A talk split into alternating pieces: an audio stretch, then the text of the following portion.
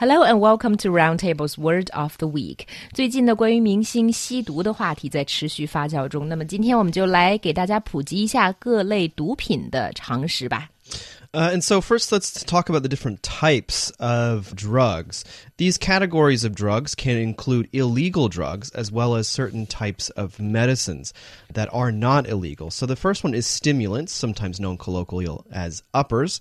And then there are depressants, which are known as downers, and psychedelics, which can include LSD and uh, marijuana. 嗯，毒品甚至很多药品都可以根据它对神经系统的作用，大致分为三类：一种是兴奋剂 （stimulants），还有 depressant 镇静剂，另外一种就是迷幻剂或者致幻剂，又叫 psychedelic。And so the first two stimulants I want to talk about very quickly are amphetamine and methamphetamine. 嗯，amphetamine 中文名字叫做安非他命，又叫做苯丙胺，而而 methamphetamine 叫做甲基苯丙胺，又叫脱氧麻黄碱。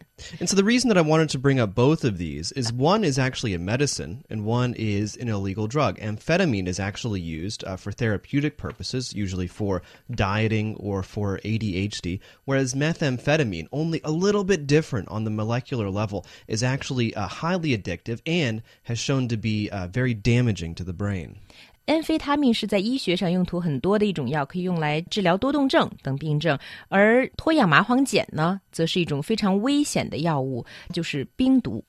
Exactly. And so the next one I want to look at is MDMA, sometimes known as ecstasy. And when I first came to China, some people were trying to talk to me about this drug. And in Chinese, it's translated as the head shaking drug. Yes. And it made no sense. But really, what we're talking about is MDMA or ecstasy. 嗯，MDMA 或者 ecstasy 就是我们中文所说的摇头丸，它是一种迷魂药。 And then there, of course, is uh, cocaine, which I think uh, many people are familiar with. And also, there is caffeine and nicotine. They are classified as stimulants as well, although, as we know, they are not illegal. 嗯，可卡因是我们知道非常着名的一种毒品了。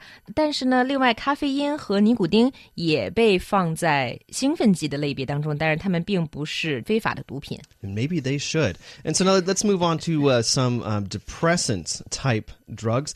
One of the drugs in this group are called opioids. So pretty much anything made from opium as well as alcohol. Alcohol is also a depressant. 嗯，下面我们来看看镇静剂类别中的一些毒品和药品。鸦片 （opioid） 又叫阿片，应该是最着名的一种镇静剂。因为酒精也是镇静剂的一种。 Exactly. Uh, and so, uh, one of the most uh, uh, common forms of opium used around the world right now is called heroin.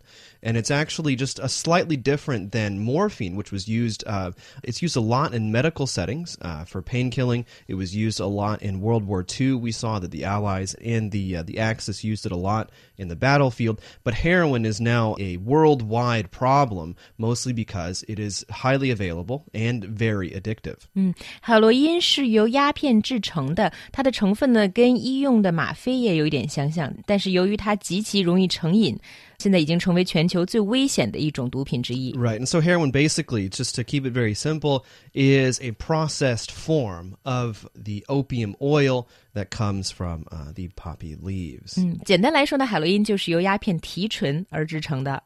and now, finally, let's take a look at some examples of psychedelics. Uh, this is where I think perhaps many Chinese people haven't heard of some of these. So we have LSD, uh, some also known by its chemical compound lysergic acid diethylamide, psilocybin, which is basically mushrooms, and then tetrahydrocannabinol, or THC, uh, that is found in marijuana.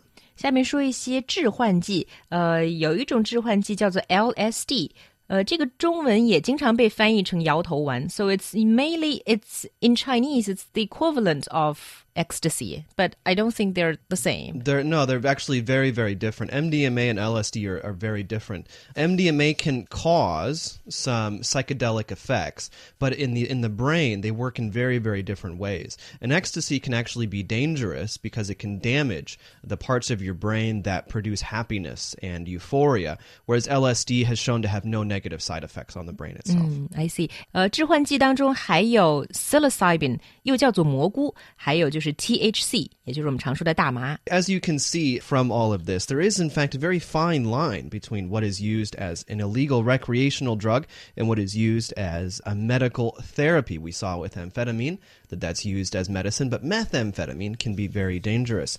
THC, for example, it is now illegal, but it is shown to be helpful when uh, combating certain types of central nervous dysfunctions. 很多毒品其实本来也都有医用的效果，but we should stay away from the illegal ones. That's be- for sure. Because they're illegal, and you're going to get caught, and you're going to go to jail. And that's all we have for Roundtable's Word of the Week.